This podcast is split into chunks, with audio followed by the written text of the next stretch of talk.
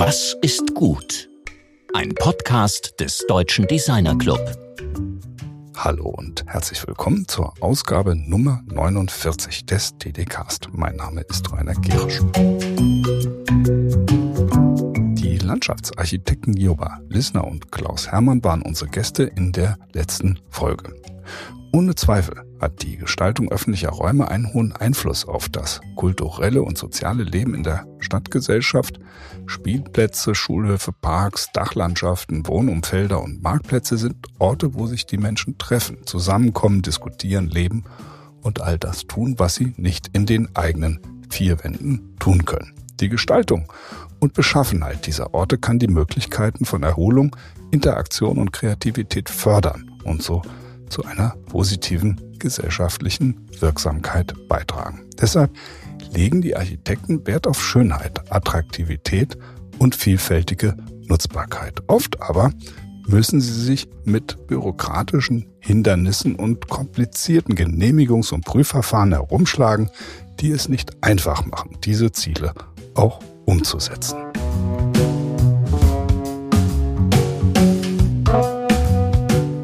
Und dieser Beziehung, nämlich dem Verhältnis von Kreativität und Bürokratie, beschäftigt sich unser heutiger Gast aus der Hansestadt Hamburg. Inga Wellmann ist dort Leiterin des Referats Kunst und Kreativwirtschaft der Behörde für Kultur und Medien und sie ist Beiratsmitglied des Kompetenzzentrums Kultur und Kreativwirtschaft des Bundes.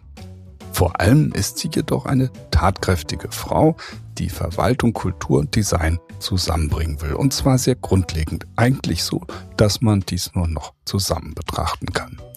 Hier geht es um Cross-Innovation und kreative Bürokratie mit dem Ziel der Entwicklung einer smarten, lebenswerten Stadt. Georg spricht mit Inga Wellmann darüber, wie das funktioniert und wie sie selbst inzwischen Fan einer zumeist doch noch unterschätzten Verwaltung geworden ist.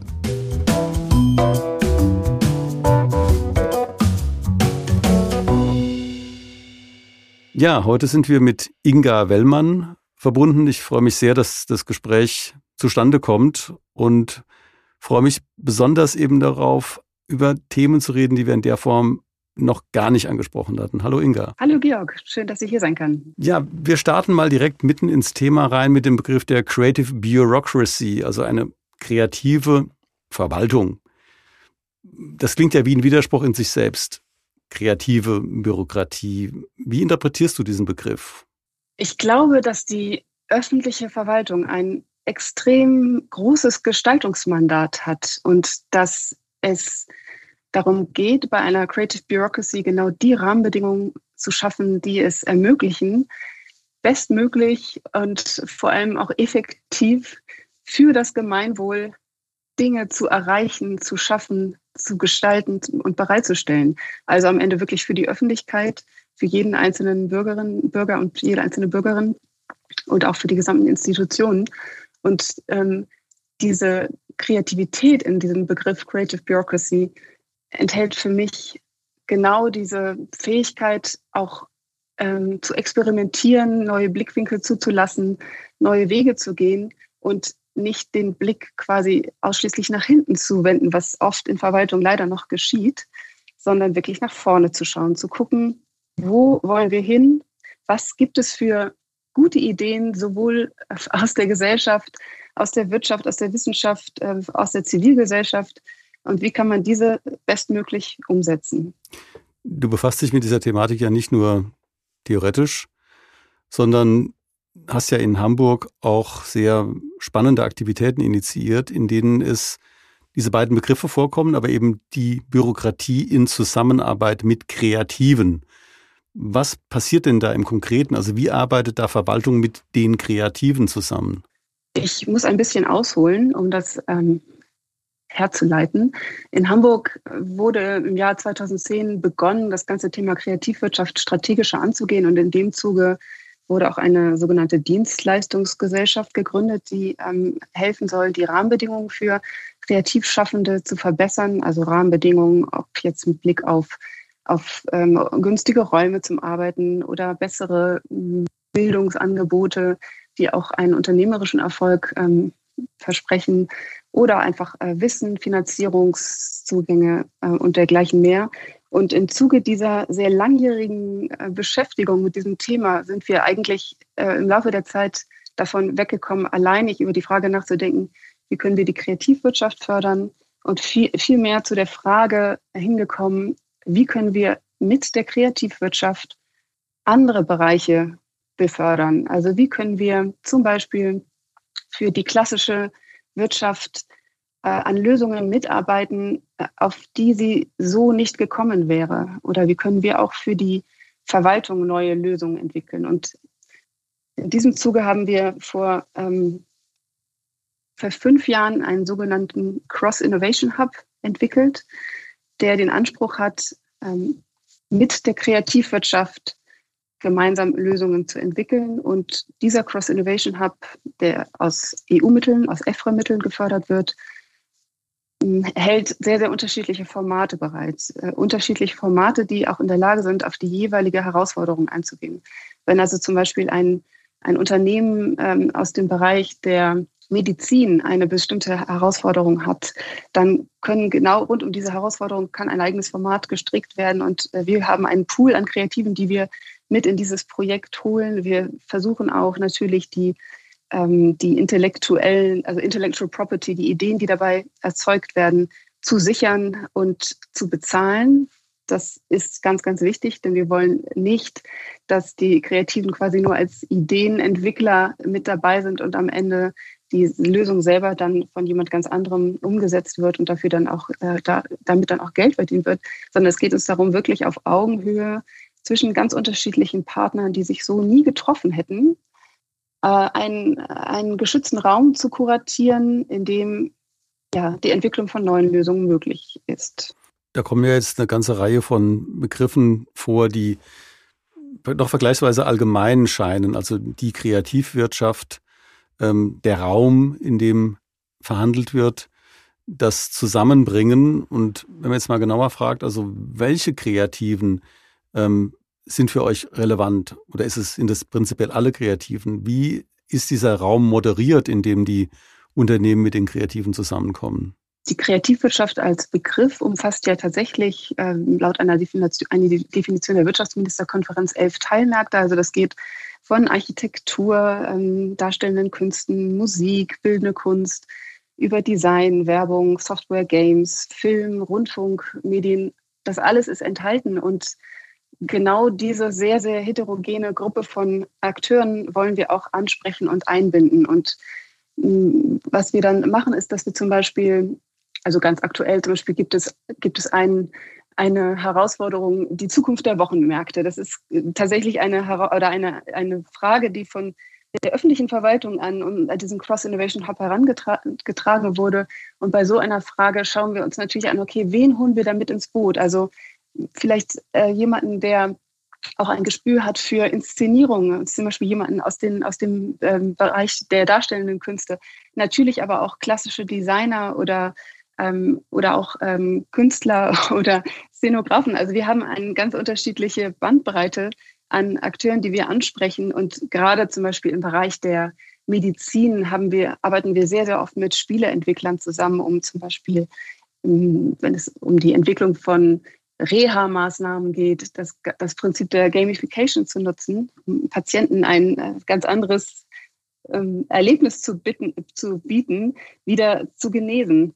Das sind, es ist eine, eine unglaubliche Bandbreite und die Formate sind auch sehr, sehr vielfältig. Ein Beispiel noch aus dem Bereich der ähm, Zusammenarbeit, das nennt sich ein Pop-up Office. Dort werden für eine Woche lang ähm, circa 15 Personen tatsächlich in einen Raum gesperrt. Diese 15 Personen haben vorher überhaupt nichts miteinander zu tun und werden dann aber durch einen sehr, sehr geschulten Coach und, äh, und ähm, Moderator durch einen Prozess begleitet, um gemeinsam ja, Fragen zur Kultur der Zusammenarbeit zu ergründen und natürlich auch sich gegenseitig unglaublich viel Hilfestellung zu geben, denn jeder dieser Personen kommt aus einem völlig anderen Kontext. Die einen vielleicht tatsächlich aus der öffentlichen Verwaltung, die anderen aus ganz klassischen großen Konzernen. Wieder andere sind freie Radikale im Bereich der Kultur- und Kreativwirtschaft. Und so ergibt sich dann ein sehr, sehr ähm, spannendes Zusammenspiel unterschiedlicher Kräfte und Erfahrungen, was am Ende in, ähm, wie ich finde, einen großen Mehrwert für alle Beteiligten mündet. Wir haben im Rahmen des DDKs immer wieder mit dem Thema Fachsprachen zu tun. Unterschiedliche Fachsprachen, Schnittstellen, an denen zum Beispiel, das war ein Gespräch mit Benedikt ähm, von Poschinger, äh, über die Frage, wie arbeiten Handwerker zusammen mit Industrial Designern oder eben auch, wie arbeiten Techniker zusammen mit ähm, Menschen, die vor allem visuell äh, denken oder in Metaphern denken. Dieses Thema der Übersetzung scheint mir da ganz zentral zu sein. Also wie kriegt ihr das hin, dass ein Unternehmen, sag ich mal der Medizintechnik, auch mit eurer Moderation mit einem Dramaturgen zusammenarbeiten kann? Also wie, wie ist diese Übersetzungsarbeit zu verstehen? Welche Rolle spielt das? Mhm. Ja, diese Übersetzungsarbeit ist ziemlich grundlegend und ganz noch viel grundlegender ist die gemeinsame Vertrauensgrundlage, die sich erst entwickeln muss. Und um diese Vertrauensgrundlage, also die Bereitschaft, sich überhaupt verstehen zu wollen und gemeinsam, und ich sage es nochmal, auf Augenhöhe an einer Lösung zu arbeiten, ähm, diese Grundlage schaffen wir letztlich dadurch, dass erstens alle Partner, die an so einem Projekt mitwirken, wirklich ein, eine intrinsische Motivation mitbringen, mitwirken zu wollen. Das heißt, es wird niemand gezwungen oder, ähm, oder dazu bestellt, sondern alle haben eine Neugier darauf, ein unbekanntes Terrain zu erkunden. Wir ähm, arbeiten in verschiedenen Phasen, ähm, immer begleitet durch eben professionelle Coaches und Moderatoren. Also eine klassische Phasenarchitektur äh, kann man einteilen in eine Project-Phase, eine Project-Phase und eine Eject-Phase, ähm, wo einfach verschiedene Anlässe geschaffen werden, dass sich die unterschiedlichen äh, Partner erstmal kennenlernen, dass sie verstehen, wie der andere arbeitet, dass sie auch zum Beispiel Ortsbesuche machen, ähm, vor Ort sich anschauen, wie arbeitet eigentlich Unternehmen XY, wie gehen die mit Frage, mit bestimmten Herausforderungen um, wie ist dort die Arbeitskultur. Dann werden gewisse ähm, Techniken angewendet. Das kennen wir alles aus dem Design Thinking oder Service Design oder aus vielen anderen ähm, Richtungen, um erste Ideen zu entwickeln, zu bündeln, auch erste Prototypen herzustellen, diese zu testen. Und es gibt immer wieder kurze Möglichkeiten, das Ganze auch öffentlich zu präsentieren, sich also auch nochmal ein Feedback der Öffentlichkeit einzuholen. Und am Ende ähm, kann dann mit diesen entwickelten Lösungen rausgegangen werden. Also wir sind zum wir lokalisieren uns mit diesem Cross-Innovation Hub ganz klar in so einer Prä-Innovationsphase. Das heißt, dort, wo wir aufhören mit unserer Arbeit, beginnt eigentlich die wirkliche Innovationsarbeit im Anschluss. Dort kann dann auch zugegriffen werden auf alle sämtlichen vorhandenen Finanzierungstools, die es sonst gibt in einer Stadt wie Hamburg, um zum Beispiel konkrete Produkte oder Services zu entwickeln und das Ganze dann wirklich marktfähig zu machen. Wir sind quasi immer noch in diesem etwas geschützteren Raum, wo man vielleicht auch noch gar nicht weiß, was man sucht, aber am Ende sehr, in der Regel sehr, sehr glücklich ist über das, was man dann gemeinsam findet.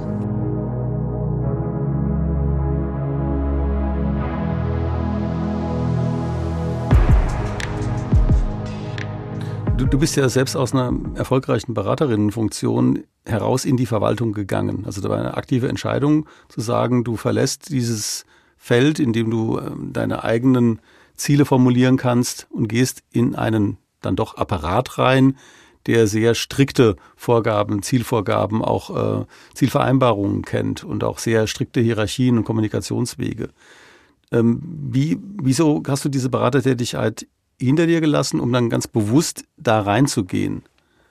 Ich habe die Beratertätigkeit erstmal nur pausiert. Also ich, mich hat es interessiert, ähm, diese Herausforderung anzunehmen, das ganze Thema Kreativwirtschaft für die Stadt Hamburg in der Verwaltung aufzubauen, also strategisch zu begleiten. Und ich habe ehrlich gesagt nicht damit gerechnet, dass ich so lange bleiben würde. Ich hatte nie die Absicht, in der, irgendwann in der öffentlichen Verwaltung zu landen, weil ich, so wie viele andere wahrscheinlich auch, äh, ganz krude Vorstellungen davon hatte und auch bestimmte Klischees mit mir herumgetragen habe, die sich aber letztlich so nicht erwiesen haben. Also ich bin total dankbar, dass ich diese Möglichkeit ergriffen habe, erstmal durch ein Thema reinzukommen in die öffentliche Verwaltung mit auch mit einem neuen Thema, das, für das es noch gar keine Blaupausen gab dort. Das heißt, ich musste eher so unternehmerisch agieren und mir selber überlegen, wie ich das Ganze aufsetzen will, wer die Sparringspartner sein sollen in der Stadt, wie man das Ganze wirklich nach vorne bringt. Und im Laufe der Zeit habe ich dann aber auch gemerkt, okay, alles klar, es gibt ganz unterschiedliche Denkhaltungen hier in, dieser, in diesem System. Einige sind extrem progressiv, andere sind eher restriktiv, zurückhaltend, defensiv. Und meine Aufgabe, weil ich nicht nur inhaltlich gearbeitet habe, sondern auch noch Führungsverantwortung hatte für andere Bereiche, also für die Bereiche bildende Kunst, Literatur und für das ganze Thema Räume. Ich habe dann auch gemerkt, ah, ich muss unheimlich viel Psychologie aufwenden, um überhaupt mit den ähm, Kolleginnen und Kollegen gemeinsam äh, neue Ideen zu entwickeln, denn nicht jeder ist automatisch bei neuen in, in Ideen dabei. Und dieses, diese, dieser Begriff der Umfeldbearbeitung, der ist mir damals von einer externen äh, Weiterbildungsveranstaltung im Kopf geblieben. Das war eine Veranstaltung für Quereinsteiger, also Quereinsteiger in die Verwaltung.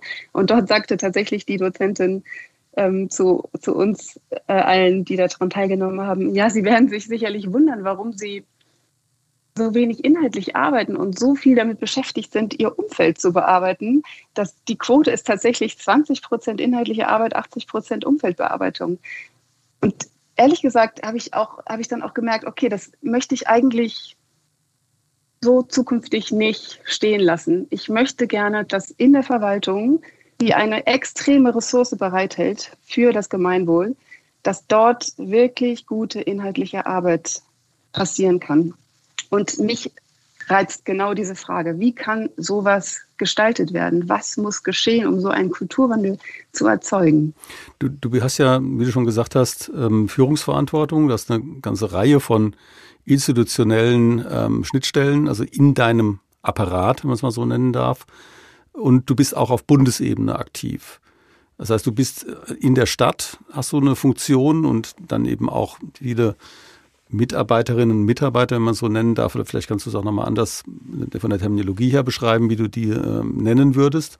Und du bist selbst eben in übergreifenden nationalen Initiativen auch verortet. Also wie bringst du das zusammen, also diese Bundes- und diese Landes, ähm, Hamburg ist ja auch ein Land, und städtische Ebene und deine Arbeit mit der als funktionelle ja, Leiterin eines, einer, eines Apparates?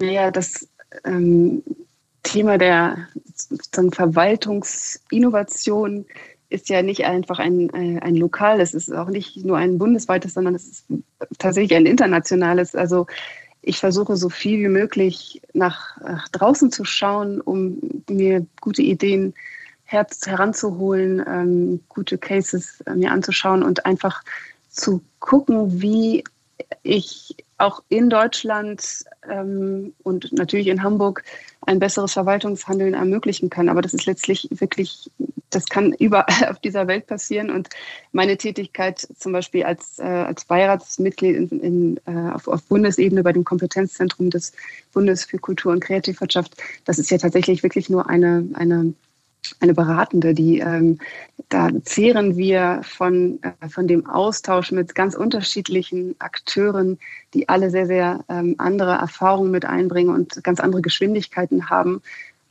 ich glaube, dass genau dieser Rundumschlag, also zu gucken, was sagt eigentlich ein Game Designer zu den ähm, zu den ganzen ähm, Strategien, die da entwickelt werden auf Bundesebene und was sagt jemand, der wirklich in der öffentlichen Verwaltung tief drin steckt. Das, das ist ja genau der fruchtbare Austausch, den wir an dieser Stelle brauchen.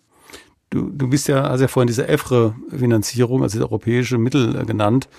Du bist ja jetzt nicht in, ein, in eine Stelle hineingekommen, die eben gut ausgestattet war, sondern du hast die Ausstattung eben auch durch die Bearbeitung dieses Antrages ja auch selbst erarbeitet. Also was ist denn die, die ursprüngliche, was, wie wird es formuliert? Also was ist sozusagen der Antrag, den ihr gestellt habt? Und was ist die Zielerwartung auch der europäischen Mittelgeber? Mm, Also wer EFRA ein bisschen kennt, überhaupt wer diese EU-Strukturfonds kennt, der weiß, wie mühselig und langwierig solche Antragsverfahren sind. Letztlich gibt es ein, also es gibt ja unterschiedliche Themen, die die EU auch vorantreibt. Und eins dieser Themen ist das Thema Innovation. Also wir befinden uns in dieser Innovationsachse und, ähm, und haben dort eben vor vielen, vielen Jahren, also das ähm, begann bestimmt drei Jahre bevor das Projekt dann überhaupt an die Öffentlichkeit kam, äh, habe ich schon angefangen, äh, diesen Fuß da in die Tür zu, zu äh, bringen. Wir haben angefangen mit einem Projekt, das nannte sich damals sehr sperrig Hamburger Plattform für branchenübergreifende Lösungen mit der Kreativwirtschaft. Das war sozusagen der erste Arbeitstitel. Den kann natürlich äh, keiner aussprechen und sich auch keiner merken. Aber letztlich hat die ähm, Europäische Kommission schon vor vielen, vielen Jahren genau diesen äh, Innovationsmotor Kreativwirtschaft erkannt und auch verschriftlich, auch in ganz unterschiedlichen Papieren und Strategien. Und diese quasi, äh, diese EFRA-Achse war eine logische Konsequenz aus, einem aus einer übergeordneten höheren äh, Strategie, der, die die Europäische Kommission schon seit langem vorantreibt. Du hast ja vorhin äh, unpersönlich über dieses Pop-up-Office gesprochen, aber soviel ich weiß, warst du ja selbst in einem Pop-up-Office oder bist in einem Pop-up-Office. Ähm, wie ist denn die Erfahrung eben auch mit den anderen Verwaltungskolleginnen, mit denen du da zusammenarbeitest? Es sind ja komplett unterschiedliche Ressorts, auch da wieder die Fachsprachen, auch da wieder die ganz unterschiedlichen Interessenlagen. Mm, als ich da dabei war, waren gar keine anderen Verwaltungskollegen dabei, aber das, das, ich kann trotzdem aus einer Erfahrung berichten. Ähm, vor vielen, vielen Jahren ähm, habe ich gemeinsam mit der Service Design Group einen sogenannten Governance Jam veranstaltet in der Kulturbehörde, wo wir tatsächlich die verschiedenen verschiedene Akteure aus anderen Behörden mit eingeladen haben über die Frage, wie kann man eigentlich den öffentlichen Service verbessern. Und der Schritt, überhaupt sich in so ein experimentelles Format hineinzubegeben, bedeutet schon, dass die Person, die das tut, offen ist und dass sie bereit ist, sich auf, auf eine neue Denkweise einzulassen. Die große Herausforderung ist ja wirklich, wie erreichen wir die Leute, die so etwas von sich aus nie tun würden. Und das sind ja am Ende auch vielleicht die, die Bremser in so einem System.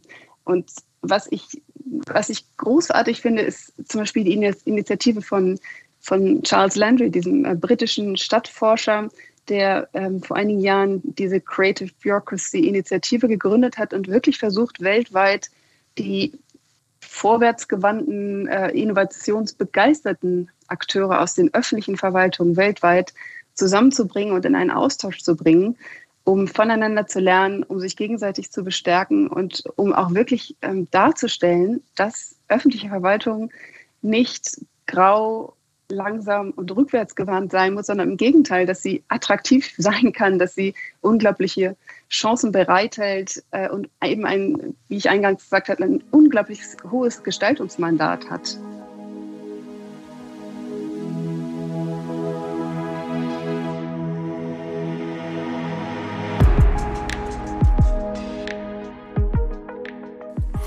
Du, wenn du jetzt also von Hamburg aus nicht nur auf die Bundesebene schaust, sondern eben auch in den internationalen Raum hinein. Wo identifizierst du denn besonders interessante äh, Projekte oder eben auch Verfahren oder ähm, Programme, äh, wo du sagen würdest, das würde ich auch gerne hier haben in Hamburg? Also ich bin oder ich war ein großer Fan, das ist jetzt gibt es leider nicht mehr, ich war ein großer Fan des MindLab in Dänemark, wo es auch wirklich darum ging, quasi in einem ja, mit einem Agenturgedanken über sämtliche thematischen Silos hinweg ähm, Lösungen zu entwickeln für die, äh, für die Allgemeinheit. Ähm, das Ganze hat sich jetzt weiterentwickelt in ein, ein, anderes Format, in eine andere Organisation, hat aber wirklich einen Maßstab gesetzt, auch mit, mit Blick auf die Frage, wie kann eigentlich eine Regierung innovativ handeln. Ähm, ansonsten sehe ich große, große Potenziale auch seit vielen Jahren schon in der britischen Organisation NESTA, National Endowments for um, Arts, Technology and Science.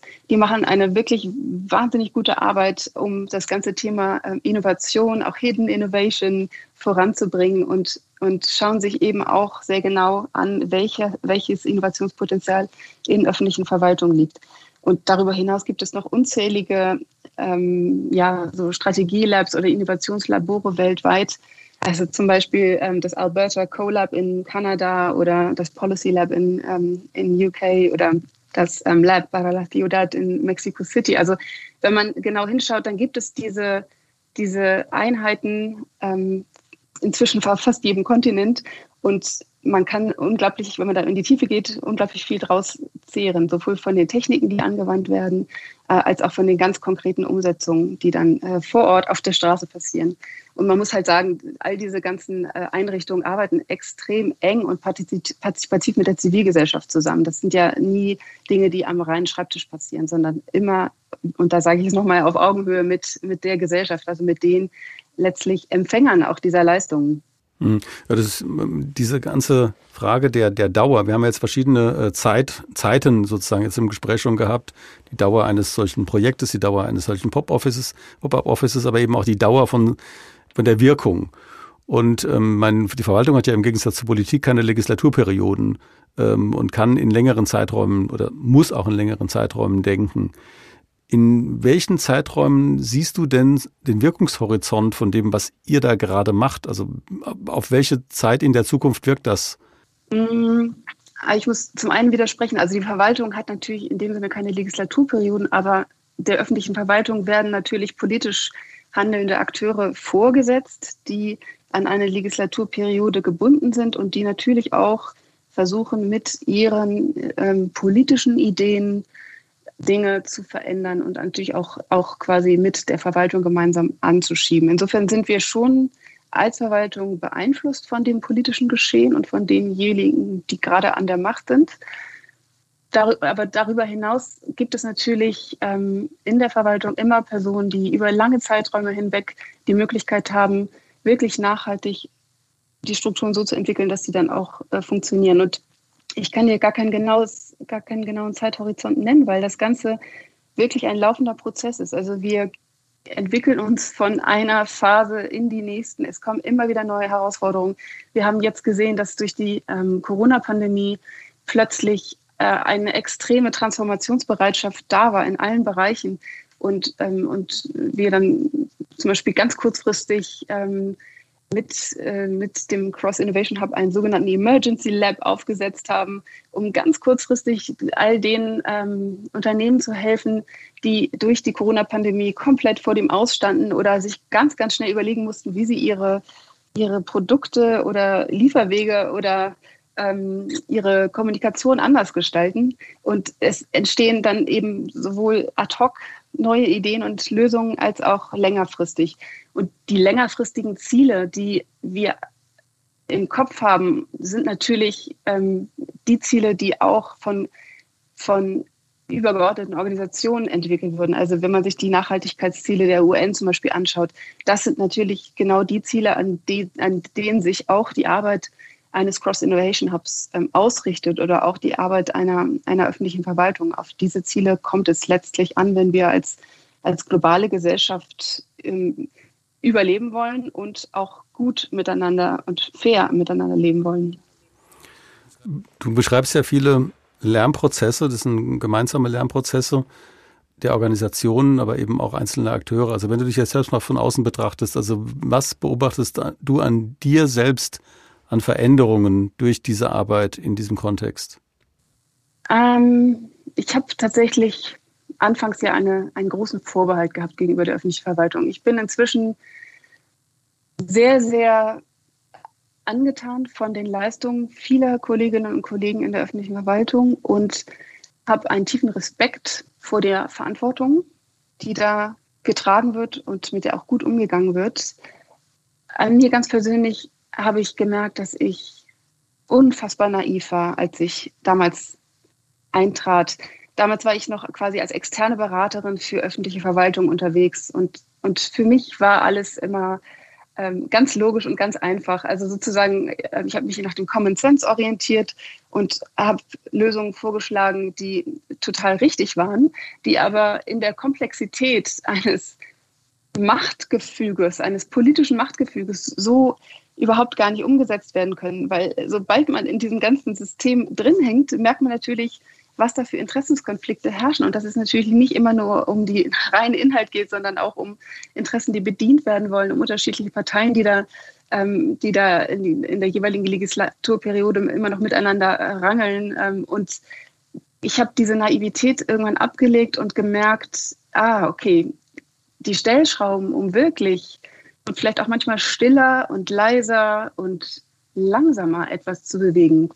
Diese Stellschrauben gibt es, aber sie sind nicht so offensichtlich von außen. Und die Erfahrung ist am Ende total nützlich. Also diese über zehn Jahre Erfahrung im System haben, würde ich sagen, mich befähigt, ein bisschen die Sprache zu sprechen, besser zu sprechen, besser zu verstehen, was da eigentlich im Hintergrund noch abläuft und dann aus all diesen verschiedenen Ideen und Interessen und Gemengelagen heraus einen Weg zu formulieren, der zu dem Ziel führt, was ich oder andere für, für, die, also für allgemein richtig halten.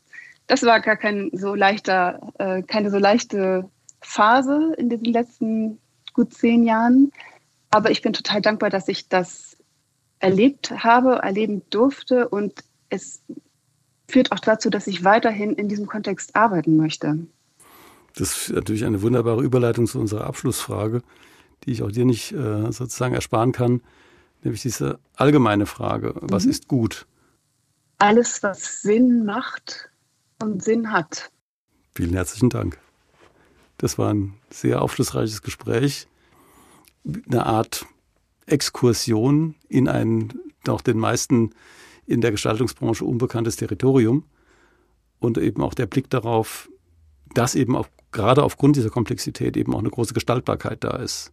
Gestaltbarkeit auch dieser Prozesse und Verfahren und ja, vielen herzlichen Dank für deine Offenheit, insbesondere auch zur letzten Frage. Vielen Dank. Das war mein Kollege Georg Christoph Bernsch im Gespräch mit Inga Wellmann, von der wir erfahren haben, wie sie die Hamburger Verwaltung schon jetzt gehörig aufmischt und dass wir DesignerInnen sehr viel dazu beitragen können, um diese Welt substanziell mit zu verändern, die uns heute noch sehr fremd ist.